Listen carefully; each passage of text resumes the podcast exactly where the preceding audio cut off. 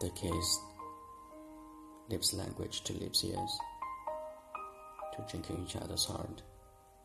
It seems to roving loves who have left home, pilgrims to the conference of lips, to ways rise by the law of love, to break and die, and to set our lips, to white desires craving each other, made at last at the body's limits.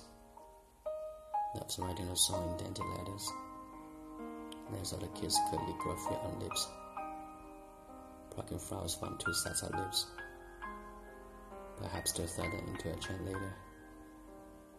This reunion of lips is the red marriage bed of a pale of smiles.